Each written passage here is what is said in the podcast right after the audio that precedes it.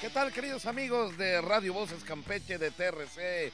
Bienvenidos a su programa de los lunes, rayando la una de la tarde, momento de platicar de la información deportiva. Yo soy Pepín Zapata y aprovecho para saludar a mi compañero Beto Centeno, mi paisano de Palizada. Bienvenido, Beto. Muy buenas tardes, Pepín. Pues ya estamos listos en este día 8 de noviembre para llevarles la mejor información. Un servidor Alberto Centeno saludando igual a quienes nos están siguiendo también ahí vía plataforma Facebook. Y ya estamos listos en un día pues redondo, Pepín, después de esas grandes actuaciones en cuanto a los mexicanos que tuvieron eventos importantes. Hablamos de Fórmula 1 y por supuesto allá en Las Vegas, Nevada, la gran contienda del Canero Álvarez. Muchos temas y por supuesto locales vamos a tratar en esta tarde. Definitivamente comenzamos platicando que el equipo de los Corsarios de Campeche, después de estar eh, batallando hasta esta jornada 7, logran conseguir su primer triunfo de la temporada. Beto, ellos tenían, como tú recordarás, tres puntos, pero los ganaron de manera administrativa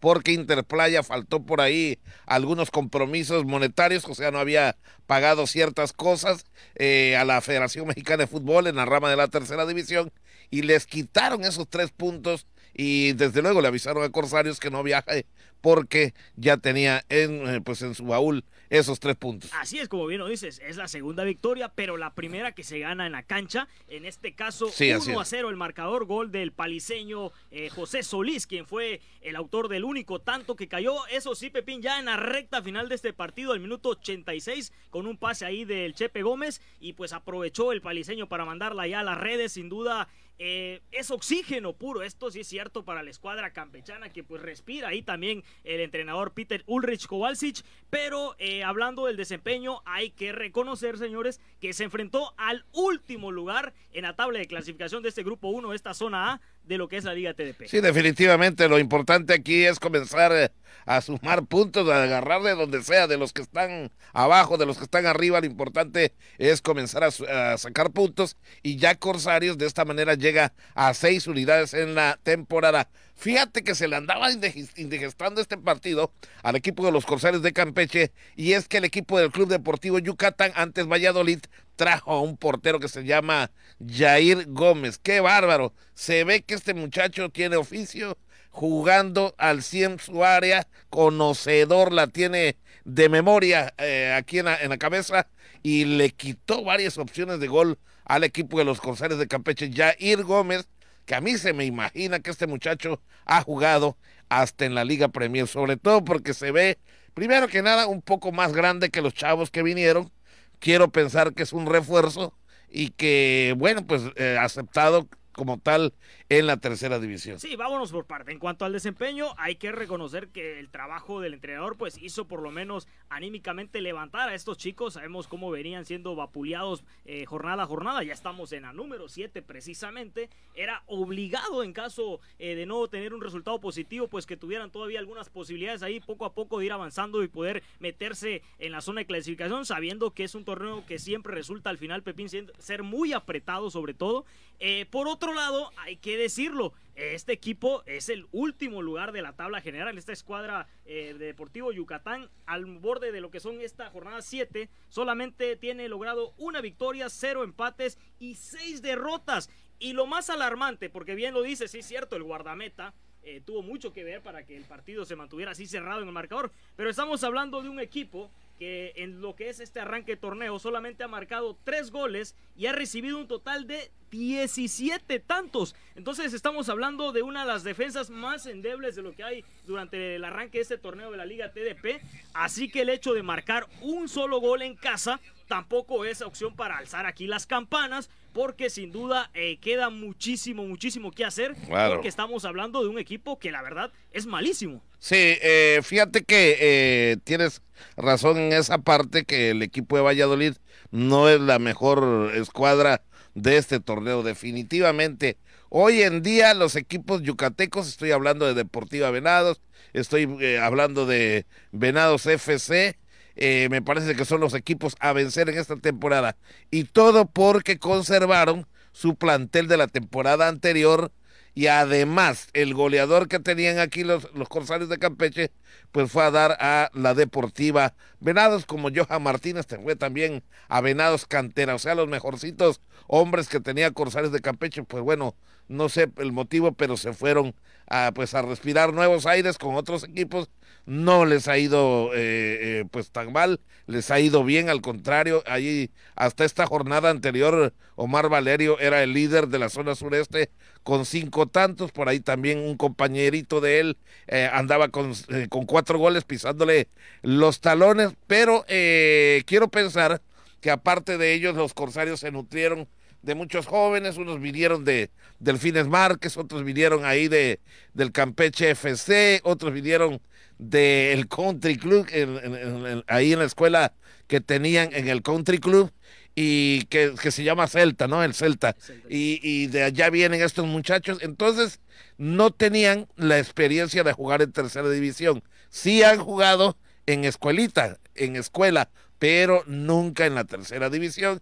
Entonces ahí no es un pretexto, pero bueno, viene la parte eh, pues efusiva de este partido del pasado viernes, Beto, por ahí antes de que arranque el juego, entraron los dos equipos, traían una gran marta, eh, manta muy emotiva, una lona, eh, pues en honor póstumo a un muchacho que se llama Marco Antonio Guzmán Álvarez, que todavía hace unos días falleció en un accidente. Marco Antonio Guzmán, que fue goleador allá en la temporada del 2016 con el equipo Los Corsarios de Campeche. Hoy en día había jugado en Liga Premier, había jugado con el equipo de Yalmacán últimamente.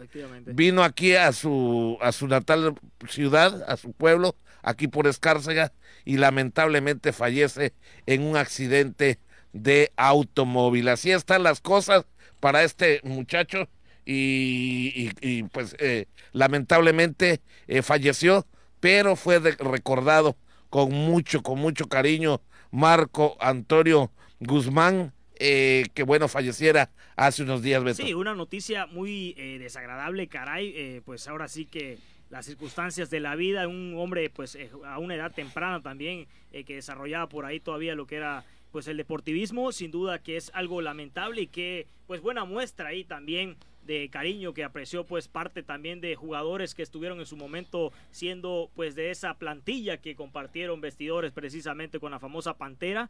Eh, pues es algo que se lamenta mucho Pepín. Y regresando al tema de, eh, lo que fue el partido de Corsarios yo quiero eh, pues expresar que no es por hablar mal del equipo campechano pero al estar en una categoría de apenas iniciación en lo que es el profesionalismo deportivo hablando del resto de equipos tal vez algunos chicos en otras plantillas, en otros equipos, pues tengan tal vez uno o dos años únicamente de experiencia. Yo creo que es una edad temprana donde aquí los chicos que están empezando todavía a ser futbolista, pues están al tú por tú para ponérsela a cualquier equipo, porque no estamos hablando de un nivel como ya lo es eh, pues en la primera división, Liga Ascenso, eh, la primera división ya profesional. En cuanto a ese tema, yo creo que eh, cualquiera puede estar al tú por tú de cualquier equipo, ¿no? Aquí no hablamos de refuerzos que vengan de Brasil, de Argentina, eh, de parte ahí de Sudamérica. Son chicos que igual están iniciando una preparación y están eh, pues con la mentalidad de ser futbolistas profesionales. Por lo tanto, considero que no hay pretextos del hecho de decir que es una nueva plantilla. El tiempo que ya tiene el entrenador también tiene la madurez para hacer trabajar a estos chicos poco a poco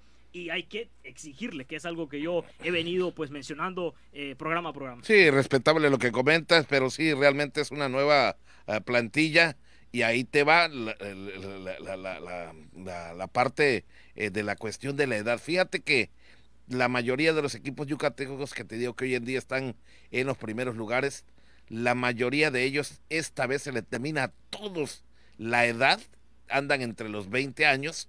Con los Corsarios de Campeche, creo que el más grande aquí vendría siendo eh, nuestro paisano José Solís, que anda rayando por ahí los 20 años de edad. Pero fuera de allá, hay chicos de 15 años, de 16 años, de 17 años, que te digo, nunca habían jugado en el profesionalismo. De todas maneras, todas las opiniones son aceptables. La mejor, como siempre se los digo, la tiene usted. Qué bueno que la directiva, ahí que comanda Richard Kelleher Hernández, por ahí eh, la señora Katia Puerto, eh, pues ahí, eh, y, al, igual otros exjugadores de Corsarios quisieron recordar con un minuto de silencio a Marco Antonio Guzmán Álvarez, exjugador del equipo de Corsarios. Pero ahí viene, eh, pues ahora sí para Corsarios, como siempre decimos, bailar con la más fea, porque dentro de la jornada 8 estarán enfrentando al equipo donde se fue el ex goleador que tenían, que Deportiva Venados, eh, la próxima semana y fuera de casa, Beto. Sí, pues ahora sí que dando por último este tema de la Liga TDP, hay que mencionar que la escuadra también campechana sigue eh, batallando mucho. El caso de eh, Campeche FC Nueva Generación,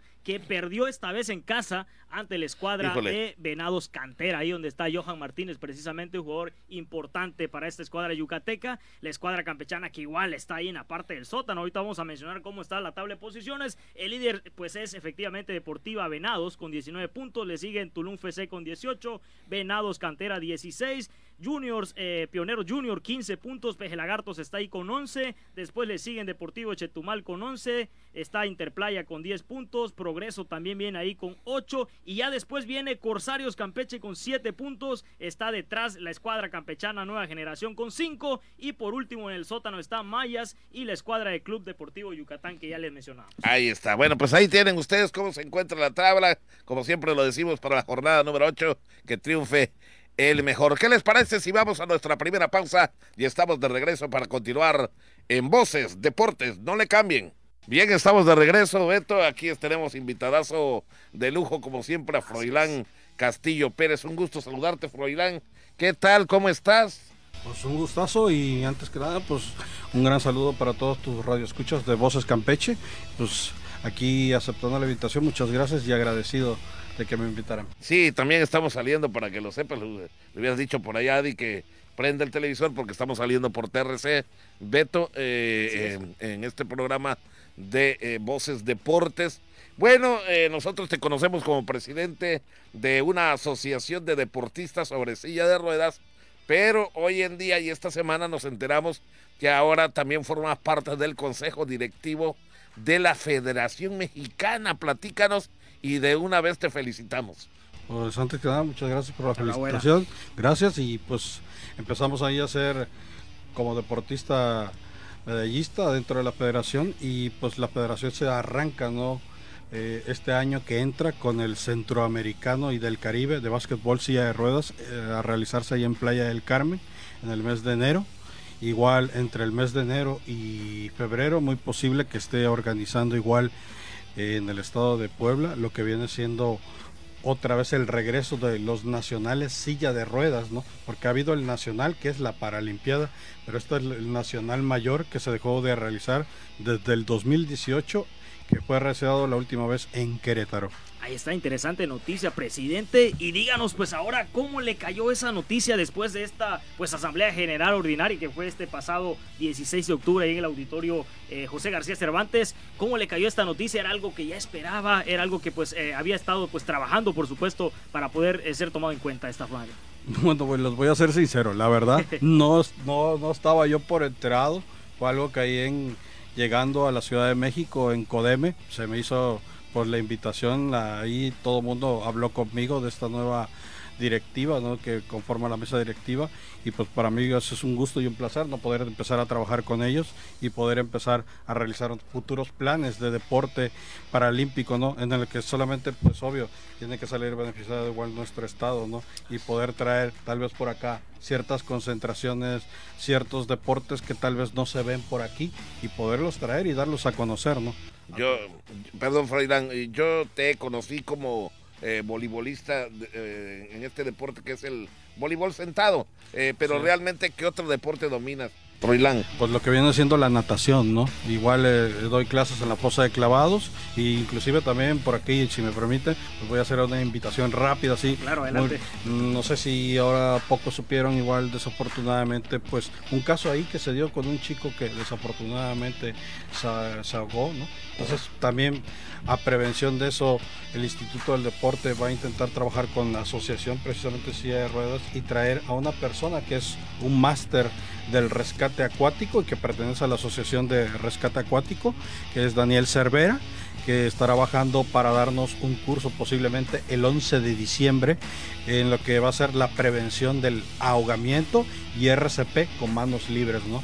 Entonces, esta, este curso va a ser de 8 de la mañana a 4 de la tarde y pues va a ser bastante interesante y también se le va a dar un reconocimiento a la persona que tiene validez oficial de la Secretaría del Trabajo y Previsión Social.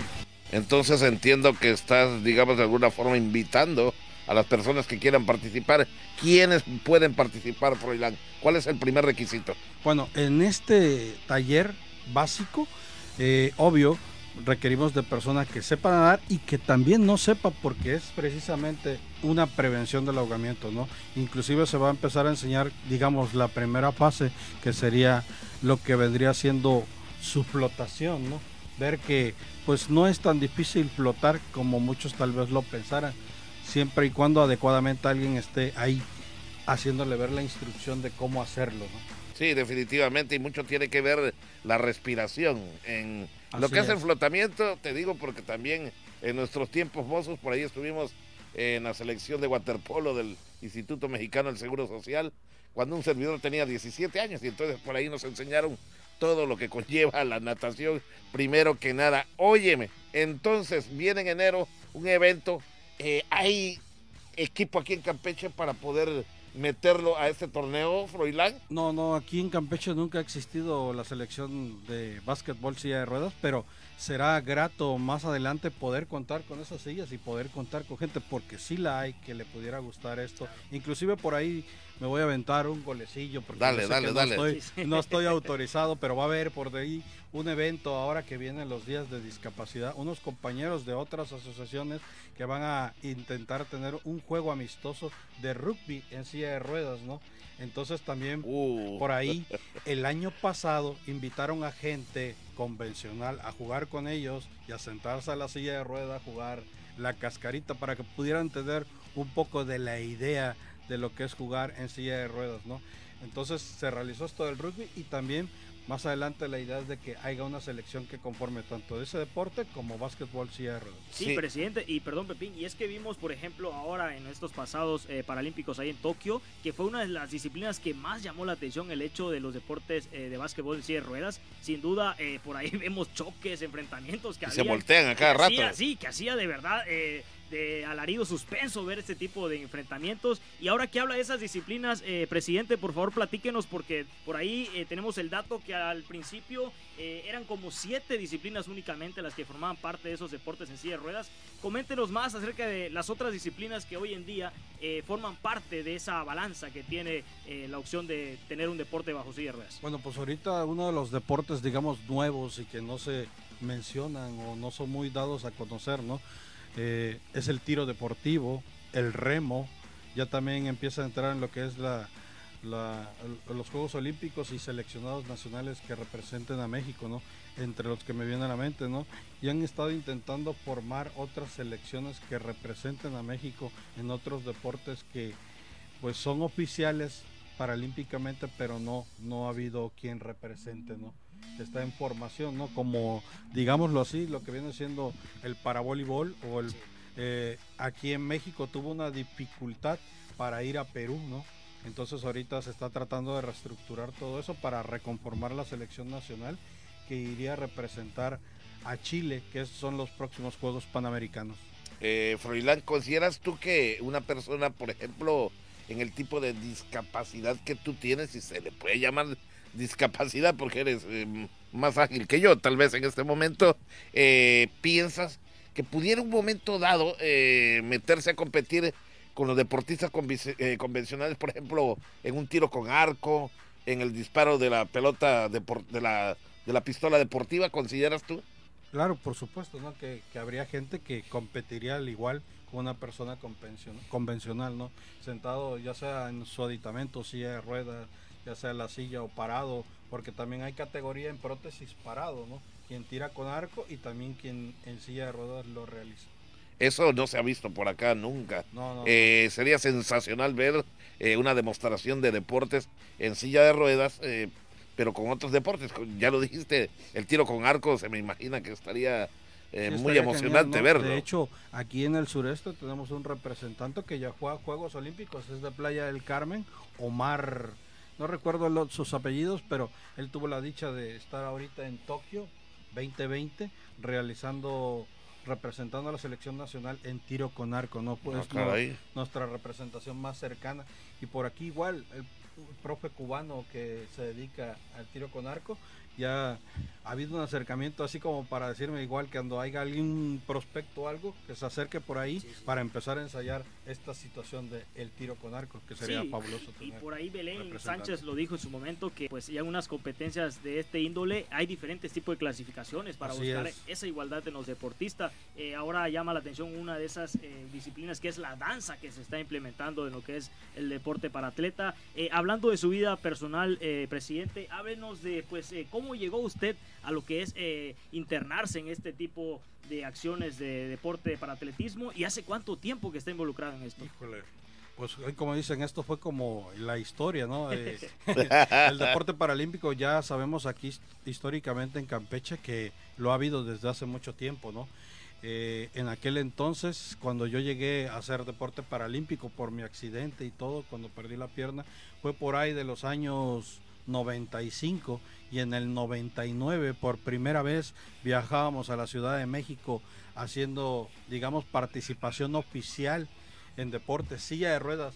El deporte paralímpico ya existía, pero era de especiales, de otras disciplinas, no silla de ruedas. Silla de ruedas por primera vez fue con un servidor y con el profesor Álvaro Cueguán.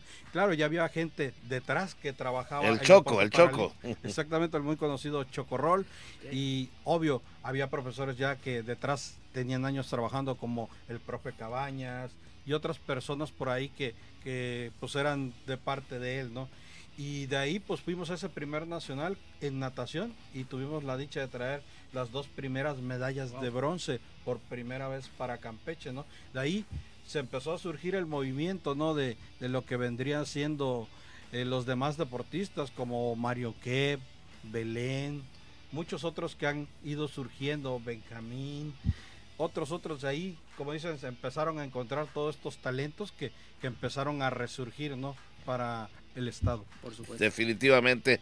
Y hoy en día tenemos ya natación ahí con Silvana López, tenemos natación con Guadalupe Carrillo Osorio, con Alejandra Carrillo. Alejandra Carrillo, bueno, bueno. Eh, por cierto, la pregunta obligada, eh, ¿qué te movió a meterte a, trabajar con los supuestamente hoy mal eh, mencionados como discapacitados. Esa palabra creo que en este momento ya no existe. O aquella eh, frasecita que decían capacidades diferentes, eso ya se fue a la basura. Hoy en día, ¿cómo nos referimos a ustedes, Froilán? Pues también se sigue manejando así, ¿no? Ha habido muchas opciones, ¿no? Personas con capacidades diferentes, personas con discapacidad, personas con capacidades extraordinarias. Ha habido un sinfín de nombres, ¿no? Así Pero, aquí lo importante es que pues haya el apoyo, ¿no? Y esta vez empieza a surgir el apoyo, ¿no? Por este nuevo gobierno y que, agradecemos mucho a la gobernadora que tome en cuenta a los deportistas paralímpicos y esperamos que siga el apoyo, ¿no? Y pues esto del deporte paralímpico en su momento, cuando yo me interné, era como algo totalmente para un servidor desconocido, ¿no? Fue algo, seamos sinceros, de que pues no sabíamos nada, ¿no?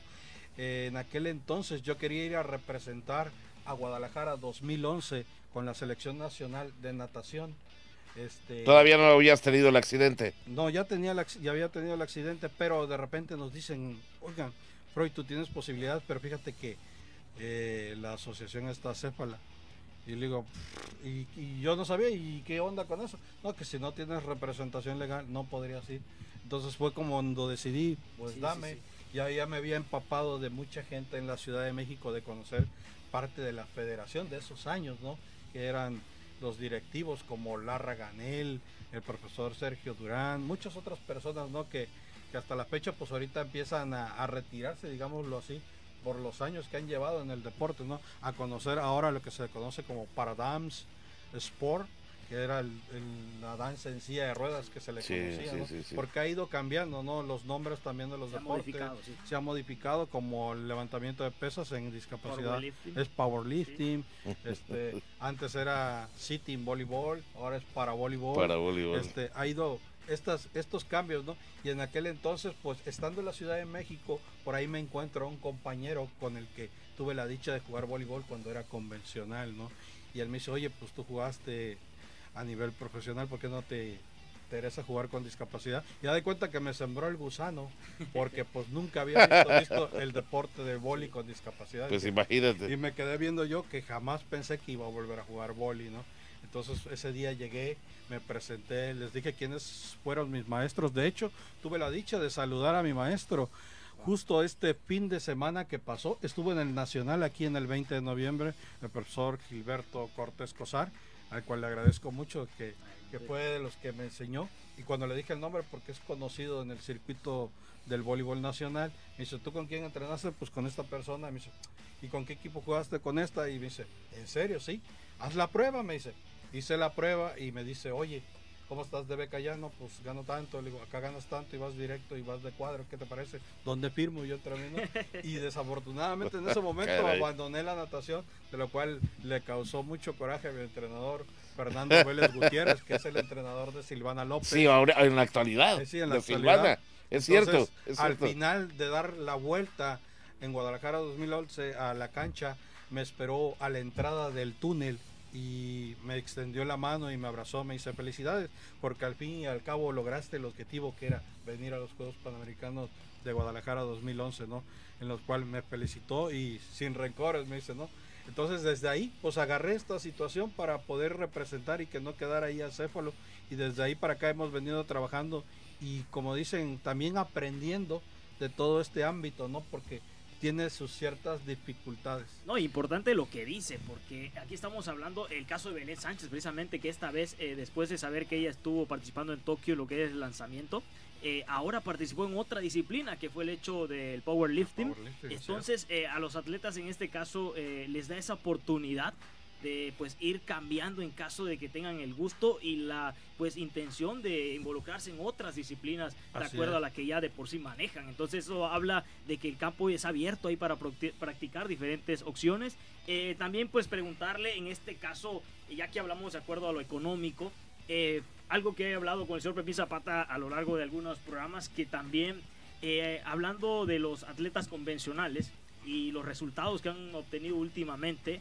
eh, les ha costado mucho el hecho de colgarse por ahí unas medallas. Y siempre uno de los principales es pues no pretextos, pero de alguna forma llamarle eh, motivos, han sido el hecho de la falta de incremento en cuanto al apoyo económico. Y cuando hablamos a los paratletas, hemos visto grandes resultados últimamente que nos hacen pues también llamar la atención el hecho de que a veces no necesariamente eh, lo económico tiene que ver con el desarrollo y el hambre de querer superarse y ganar eh, pues algún, alguna medalla o colgarse por supuesto algún reconocimiento, ya que nuestros paratletas han sido la prueba grande que con poco han hecho demasiado el día de hoy. La verdad sí es, así es, este los atletas paralímpicos, sus becas en nada se compara con la de los atletas convencionales, ¿no? Eh, pero sí empieza a haber cierta mejora, sí empieza a haber ciertos apoyos que tampoco los teníamos y pues son, son de agradecer también, ¿no? Esperamos de que las autoridades se den cuenta que pues se requiere un poquito más de apoyo para aperturar aún más y que vengan todavía más gente, más digamos eh, esa gente que está de hambre, como dices tú, de triunfo, y de por sí el atleta paralímpico adquiere un don, ¿no?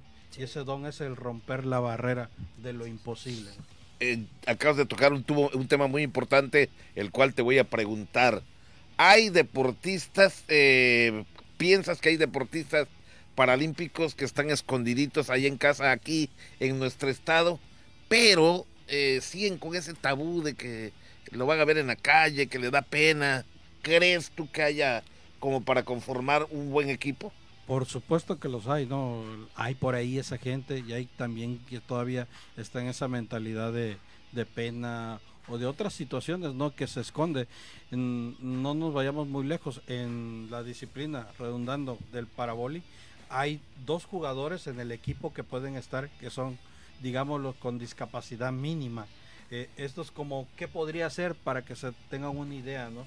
Que tenga una operación en la rodilla, que tenga placa, que tenga tornillos, pero si él juega como convencional, a veces tocarle el tema paralímpico, también la mentalidad es diferente, ¿no? Como que el atleta no acepta ser paralímpico. O se ofende. O sí, sí, sí, digámoslo así, ¿no? Entonces sí me he topado con esa situación y con padres que también como que tienen a un lado a los hijos ahí guardados, digamos, porque pues sienten que... ¿Qué va a decir la gente? y todo eso, ¿no? Entonces sí les hacemos la invitación, ¿no? Por supuesto de que se acerquen, que hay muchos deportes por cubrir, atletismo, pista, atletismo campo, natación, paraboli, muchas, muchas, muchas disciplinas, ¿no? Que, que se juegan hoy en día y que de verdad también les ayudará en lo físico, en su salud, que les ayudará a salir adelante, ¿no? Presidente, y perdón Pepín, ya por último, antes de terminar en esta pues eh, fructuosa entrevista, eh, de acuerdo a lo que nos acaba de mencionar, en mente ya del presidente hoy de la asociación todavía y también del consejo directivo de la FEMEDECIR, ¿cuáles van a ser esas intervenciones que ya están eh, prácticamente pues ahí en la mente de, en este caso de usted para poder llevar a cabo pues muchas metas y sobre todo ese desarrollo aquí en Campeche? Pues empezamos a querer ver también en los estados, en los municipios aledaños, ¿no? Porque sabemos que hay mucha gente ahí de talento, empezar a buscar alrededor de esta zona, igual por supuesto empezar a gestionar, ¿no? Ciertas ayudas con otra, con otras, ¿cómo se llama? ¿Por qué no empresas a lo largo? Porque hemos visto en otros estados que pues varias empresas patrocinan a deporte paralímpico y pues hay que empezar aquí a tomar un poquito de ejemplo de otros, otros grandes estados para poder empezar a tener mejora también con el atleta y sus apoyos. Bueno, desafortunadamente como siempre, tanto en radio como en tele, el tiempo es oro, así que agradecemos tu visita, Froilán, algo que te haya faltado por comentar ahora. No, pues darles las gracias del espacio, del momento y pues muy agradecido por la invitación. Muy bien. Ahí está. Muchas gracias, Froilán. Nosotros vamos hasta allá adentro con André Hernández porque llegamos al momento de nuestro segundo corte. Adelante. Bien, estamos de regreso aquí en Voces Deportes, una interesantísima entrevista con Froilán Castillo Pérez, como usted lo acaba de observar y de escuchar, si es que está también en radio con nosotros.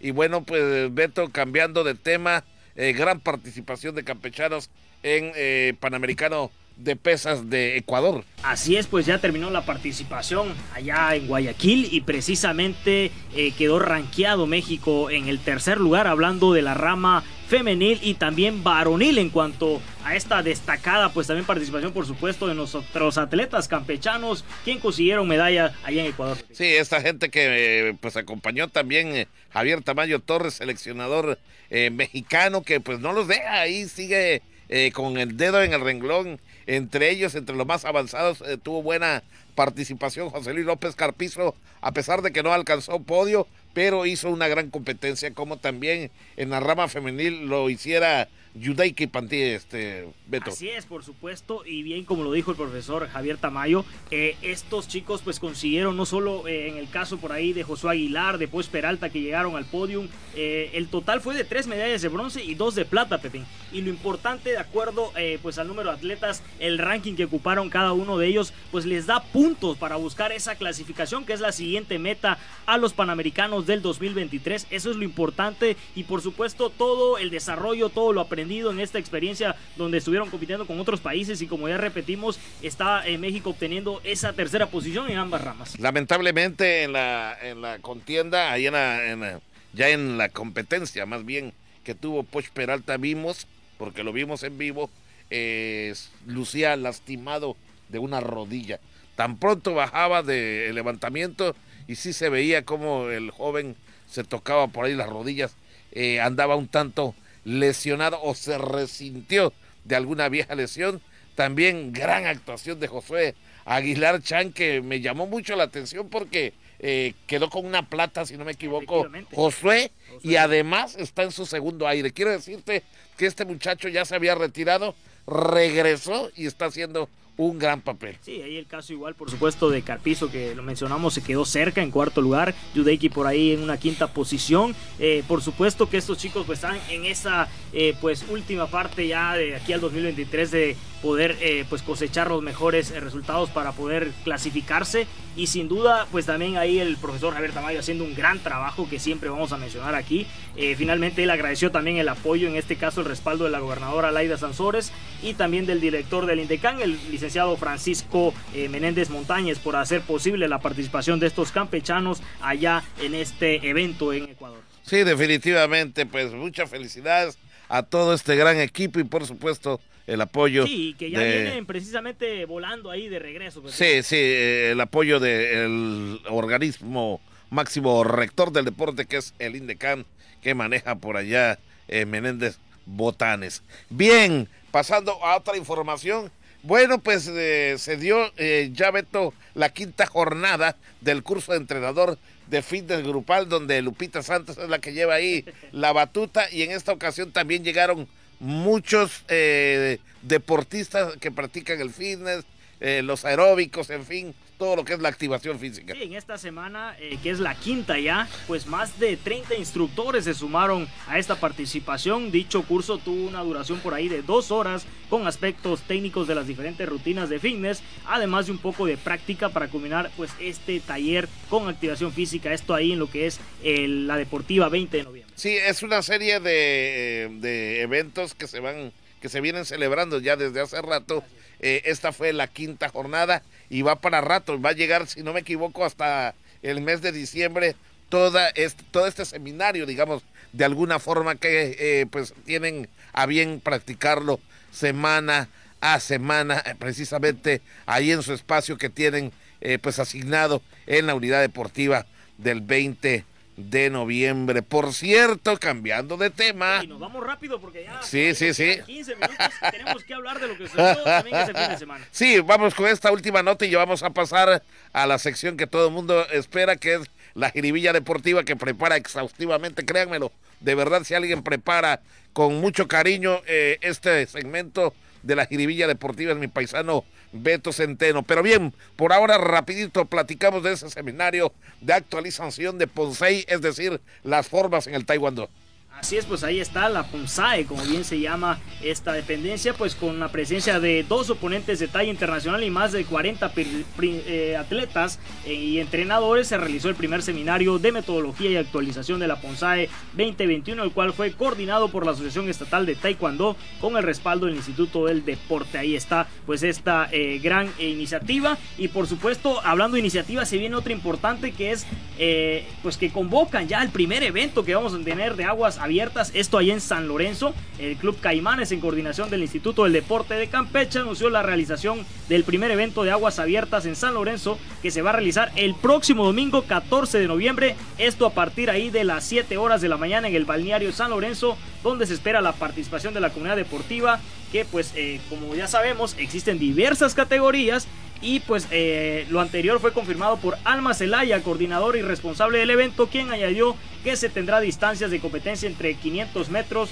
solo infantil y también por ahí pues vamos a tener categorías en ambas ramas, mismas que serán de 8 a 9 a 10 años, 15 a 19, 20 a 29, 30 a 39, 40 a 49 y 50, así como también mayores. Esto pues eh, aceptarán, eso sí, solamente a 50 nadadores en lo que son eh, cada cuatro etapas de prueba.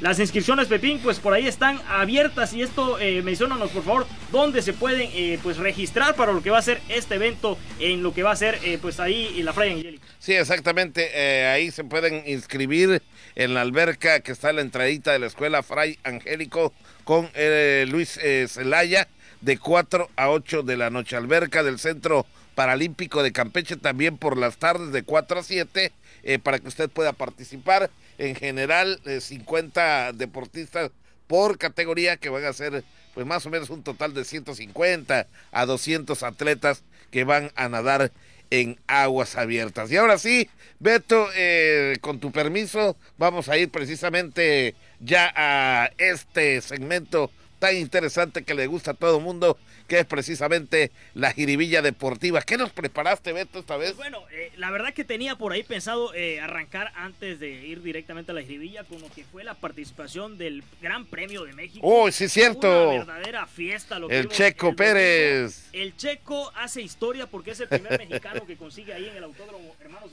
eh, Fernández. Rodríguez, Rodríguez, hermano Rodríguez conseguir pues eh, este tercer lugar supuestamente eh, pues las referencias en una carrera en que sabemos que Max Verstappen lideró eh, durante la prueba y Hamilton donde por ahí el mexicano pues estuvo codeándose buscando ese segundo lugar. El resultado hay que reconocer que fue buenísimo. Hace historia el checo y vaya fiesta que hubo ahí en el escenario mexicano del Foro Sol. desde un día antes las pruebas de clasificación se pusieron muy buenas. Y quiero mencionarles a ustedes querido público amigos eh, radioescuchas y televidentes de TRC que tanto la clasificatoria como en la prueba misma estuvo lleno total ahí en el autódromo de los hermanos Rodríguez. Eh, qué recuerdos en esa pista que atraviesa increíblemente, donde se jugaba mucho béisbol, que era la casa anteriormente de los Diablos Rojos del México, ahí por el jardín eh, izquierdo, central y derecho, por ahí pasan hoy en día la pista de la Fórmula 1 del Gran Premio de México. Increíble, muchos aficionados y sí nos dio gusto ver llenito el Foro Sol. Sí, sin duda una fiesta para el pueblo mexicano que se dio cita estando totalmente al tope. Ahí vimos las gradas. Eh, algo pintoresco igual, por supuesto, para los atletas y todo su comisionado que viene de otros países poder albergar pues esta gran fiesta que se lleva aquí en nuestro país. Sin duda un evento bien organizado, de acuerdo igual a las medidas de seguridad que se tuvieron presentes. Y pues ahí está uno de los premios destacados. Y ya por último, antes de ir a la Jivilla, lo que hizo el Canelo Álvarez en su presentación en Las Vegas, Nevada, haciendo más historia el Canelo, unificando los títulos de la WBC, WBO, WBA y por supuesto de la FIP que le acaba de quitar ahí a Khaled Plan en una verdadera locura en el onceavo round, Pepín. Sí, allá en el MGM Grand Garden, arriba de Las Vegas, Nevadas, donde es la casa prácticamente ya de el Canelo Álvarez para todas eh, sus contiendas. Así que, bueno, pues sigue haciendo eh, su historial, su currículum, el Canelo, que parece ser que ya le tomó la medida tanto a los ingleses como a todos los europeos que le pongan enfrente y los que estarán por venir, ¿verdad? Hay polémica referente a eso porque pues eh, yo soy uno de ellos que, por ejemplo, sí lo veo ganar, pero no sé, algo no me convence de él como aquel arrastre que tenía Julio César Chávez en sus contiendas que paralizaba a todo México, a todo Campeche. Recuerdo bien que de antes no estaba todavía el sistema de cable y tenía uno que ver la televisión abierta en La Huella, en el Canal 5 hoy en día, eh, buscar eh, un lugar donde se viera clarita la, imagen. Y ahí se subía un compañero al techo de su casa a moverle a la antena hasta que buscaba por ahí la señal clarita, avisaba a toda la banda y todos corrían a casa de, cualquiera de los amigos para poder disfrutar aquellas verdaderas peleas del campeón, el ex campeón del mundo, Julio César Chávez. Pues bien, Pepín, todavía estás a tiempo, yo creo, de rectificar el gusto por el Canelo Álvarez. Eh, que en estas décadas no había eh, ningún otro mexicano que unificara cuatro campeonatos en una división. Lo logró el Canelo en ah, el peso medio. Estamos recordando por ahí en los años 70, eh, por supuesto, a Jesús Castillo. también en dos ocasiones el Púas, Rubén Olivares lo logró. Carlos Zárate. Carlos Zárate. muy pocos se habían sumado a esa lista y el Canelo hoy en día pues es el único mexicano que refrenda ese gran comportamiento en lo que es el boxeo. sin duda que ya enfrentó pues yo creo a lo mejor que hay hoy en día en el box y el Canelo sigue siendo imbatible. Eh, los gustos, pues caray, siempre va a ser difícil ver una pelea como aquellos tiempos ensangrentadas. Hoy en día eh, el boxeo ha cambiado mucho, hay que reconocerlo, pero sin duda lo que ha hecho el Canelo Álvarez es verdaderamente un honor en este caso para un mexicano un peleador de este nivel. Definitivamente, como récord muy bien ha ganado lo que ni un mexicano ha ganado, eh, pero bueno, pues para gusto hicieron colores eh, también faltó por ahí comentar, mencionar a la chiquita González, a un Ricardo Elfinito López, o sea, que no es cualquier cosa, hay buenos peleadores mexicanos que en su momento brillaron intensamente en el boxeo mexicano. Pues Beto, ahora creo que sí. Ahora sí, pues Ya nos vamos a la Iribilla Deportiva. El torneo en su cierre regular y caramba, vamos a tener más fiesta. Ayer vaya jornada, así que pues vamos a ver directamente ya los resultados en Agirivilla Deportiva y por supuesto también en lo que pasó en el UFC 168. UFC 268, Marlon Chito Vera gana su combate al noquear a Frankie Edgar. El ecuatoriano encabezó una de las peleas estelares de la noche Chito Vera venció por nocaut en su combate de la UFC 268 ante el norteamericano Frankie Edgar en uno de los combates principales de la jornada. A pocos instantes de terminar el tercer round con una patada frontal, Vera le hizo daño a Edgar y se dio por finalizado el combate. En el primer round el peleador norteamericano había tomado la iniciativa del combate, pero el ecuatoriano logró reponerse en los siguientes minutos. Rose Namayunas retuvo el campeonato de la UFC del peso paja femenil al derrotar por decisión dividida 49-46, 48-47 y 47-48 a Weili Shawn. Pelea muy igualada y cerrada en la que prácticamente las dos luchadoras se calcaron la estrategia. Ambas conectaron con dureza a la otra buscando la sumisión y todo se resolvió en el round final en el que Rose se llevó la pelea al piso y fue donde condujo la victoria. Kamaru Usman sigue siendo el campeón de la UFC del peso welter al imponerse por decisión unánime 48-47, 48-47 y 49-46 a Colby Covington. De nuevo Covington hizo pasar algún apuro a Usman, quien dominar los dos primeros rounds se complicó en los últimos de campeonato y Covington le cruzó varias manos al embalantonado y le pegó en el primero y también en el último, pero le faltó tiempo al aspirante, quien regaló los dos primeros rounds. Última jornada de nuestro fútbol mexicano, grita México, apertura 21. Atlas gana 2 a 0 a Gallos. Puebla vence 1 0 al Toluca. Mazatlán cae 1-0 ante las Chivas. León le pega 3-0 al Necaxa. América y Monterrey 0-0. Tigres vence 3-0 a Juárez. Cholos gana 3-2 a Pachuca. Pumas le pega 4-3 a Cruz Azul. Y Santos empata 0 ante el San Luis. El cierre de jornada nos deja al América clasificado directo con 35 puntos. En segundo el Atlas con 29. Tercero León también con 29 puntos. Y en cuarto Tigres con 28. La reclasificación quedó de la siguiente manera. Cruz Azul enfrentará a Monterrey, Santos ante el San Luis, Toluca ante Pumas y Puebla ante las Chivas. Bien, pues bueno, se vino esa última jornada número 17, Pepín del fútbol mexicano. Eh, partido sorprendente, el caso de Cruz Azul que regresó la pesadilla ante Pumas, un partido que tenían ganado. Pues vienen de atrás los eh, universitarios y le pegan 4 por 3. Con esto buscan el lugar y el pase, obviamente, para pelear en esa reclasificación, Pepín. Pues los cuatro directos ya lo teníamos más o menos ubicados a la América, que ya era pues difícil que alguien matemáticamente le pudiera quitar esa oportunidad. El Atlas está ahí consiguiendo el pase en segundo lugar. León que cerró muy bien el campeonato y por supuesto los Tigres del Piojo Herrera. Ahora vamos a ver esa reclasificación, Pepín, que quedó por ahí. En el caso de Cruz Azul contra Monterrey, yo creo el partido más atractivo que vamos a tener. Todavía falta por ahí que al, el día de hoy se den eh, por ahí de la tarde pues eh, los eh, horarios en los que se van a disputar estos juegos, que recordemos que es a un solo partido y caramba, pues el Santos va a enfrentar al San Luis, Toluca ante Pumas, es un partido igual muy atractivo ida ni vuelta. Chivas contra Puebla, ¿no? En este, en esta, en esta parte de la repesca. mejor posicionado de acuerdo al 5 al 8.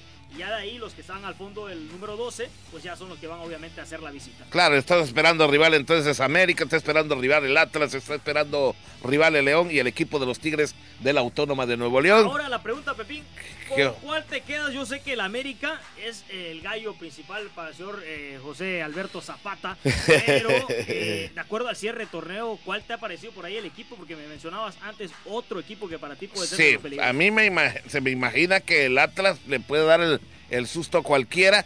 Ya lo comentaba en una nota de, donde fueron los Bravos de Atlanta campeones. Eh, desde 1999 no jugaban una, una final el equipo del Atlas eh, o, hubieran estado en liguilla hasta ahora que los Bravos de Atlanta campeonaron en este 2021.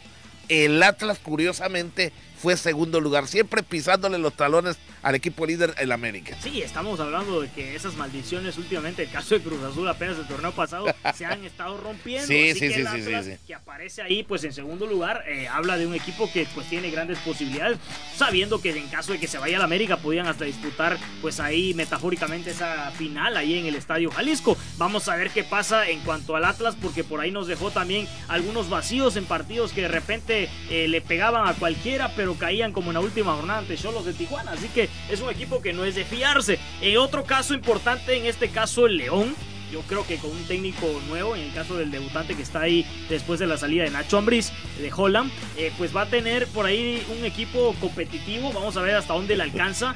Eh, por supuesto que no hay que, para mí, dejar también por visto al Monterrey, que ojo, va a enfrentar a un Cruz Azul que sin duda ha sido un torneo del pues actual campeón todavía que le ha costado demasiado y que los cambios por ahí del entrenador, el caso de Reynoso no han sido eh, los mejores. Así que vamos a ver cómo le va a Cruz Azul en esta llave que la verdad pinta muy atractiva, pero muy difícil. Y es que el equipo de Monterrey viene de ganarle a la América, en, la cuestión de, la CONCACAF para representar a México en el Mundial de Clubes. Y, le empató en el Azteca. Sí, y entonces vienen revolucionaditos con el ánimo por todos los cielos. Y bueno, pues, y por último, el equipo de los Tigres de la Autónoma del Piojo Herrera, que da una buena, da otra mala. Unos lo quieren, otros ya lo comienzan a odiar y están extrañando tal vez al Tuca Ferretti. Sí, sin duda, eh, pues sabemos que Tigres es de esos equipos, bueno, como lo hacía el Tuca Ferretti que nos tenía acostumbrado, y siempre cierran y cuando llega la liguilla cambian totalmente la cara. Y pura polémica.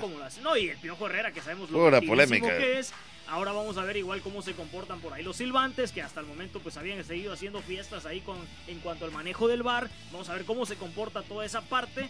Eh, vamos a ver un torneo pues muy diferente. Ya estábamos acostumbrados a que normalmente la parte regular del campeonato en nuestro fútbol es malísima, hablando de que no hay descenso y que casi, casi pues clasifica toda la mayoría de los equipos que están en el circuito. Ahora vamos a ver pues desde la repesca yo creo otro fútbol, o al menos eso esperamos a quienes amamos este deporte, ya que sin duda pues es la recta final y se espera que los equipos aprieten con todo. ¿Cuándo estará comenzando entonces la repesca? Eh, no equivocarme, estoy pensando el día miércoles. El miércoles, el miércoles, el miércoles. Así que de acuerdo a los horarios se han de dar hoy por la tarde. Nada de que ida, de vuelta, nada. Un solo partido, en repesca. Antes de tener esa posibilidad y hay que ver igual las chivas del Guadalajara. Eso te iba a decir, ¿cómo ves la otra, la, la otra serie? les cayó así que Pachuca contra. De, de Santa Claus porque les tocó eh, los Camoteros del Puebla, que sin duda no es de los equipos eh, con las mejores plantillas del fútbol mexicano. Así que para mí las Chivas tienen abierta la puerta ahí de poderse, después de un torneo que fue malísimo para ¿Y Toluca León, cómo ves? Toluca, eh, Toluca y León van a esperar rival todavía. No sabemos quiénes van a ser sus. en este caso, el Toluca, bueno, va a enfrentar a lo que es la escuadra de Pumas. De Pumas. De Pumas que te decía, estaban totalmente perdidos, pero ayer el Cruz Azul les vuelve a abrir las posibilidades a los universitarios y se meten y pues obviamente el envión anímico va a ser parte de este equipo, eh, pues que Ligini sabe igual comandar muy bien en lo que fue la fase eh, pues anterior, después del campeonato de Cruz Azul habían llegado a esa final contra el León precisamente sin ser una de las mejores plantillas. ¿Cómo le cambió la, cómo le cambió ese triunfo la cara al equipo? De los Pumas, ¿no? Eh, otro que también se ve bastante fuerte ante su rival es el equipo del Santos de Torreón, eh, Beto. Sí, el Santos Laguna, pues eh, yo creo que igual sin problemas enfrentar en este caso a la escuadra pues del San Luis. precisamente ese partido se va a repetir porque ayer jugaron en lo que fue allá eh, Torreón, Coahuila. Y déjame decirte, Pepín, que el equipo, eh, de este caso del San Luis, tuvo para poder llevarse el triunfo. Fallaron por ahí un penal, el caso de Berterame, que pudo haber quedado eh, únicamente con el título de goleo de nuestro fútbol mexicano, ya que lo, pues, lo compartió con Nico López, el jugador del Tigres. Pero bueno, dejaron ir esa oportunidad y sin duda se nos viene pues lo más atractivo de nuestro fútbol. Ni hablar, así quedan entonces las cosas. Vamos a esperar los horarios para la primera parte ya de la, de la final del fútbol mexicano. Primero reclasificación o repesca, después vienen los cuartos de final, semifinales y viene la gran final y luego para saber quién es el campeón próximo del fútbol mexicano. Llegamos a la parte final de Voces Deportes. Agradezco precisamente a mis compañeros allá en la isla eh, de las computadoras, Omar Moreno, en la parte técnica, allá en los controles maestros con Luis Guerrero y Edrey Hernández. Esta es una producción de Radio Voces Campeche con su director general, el licenciado Juan Ventura Balán Avilés, titular de esta radiodifusora. Yo soy Pepín Zapata, gracias a mi paisano y amigo Beto Centero. Ya nos vamos, pásela bien.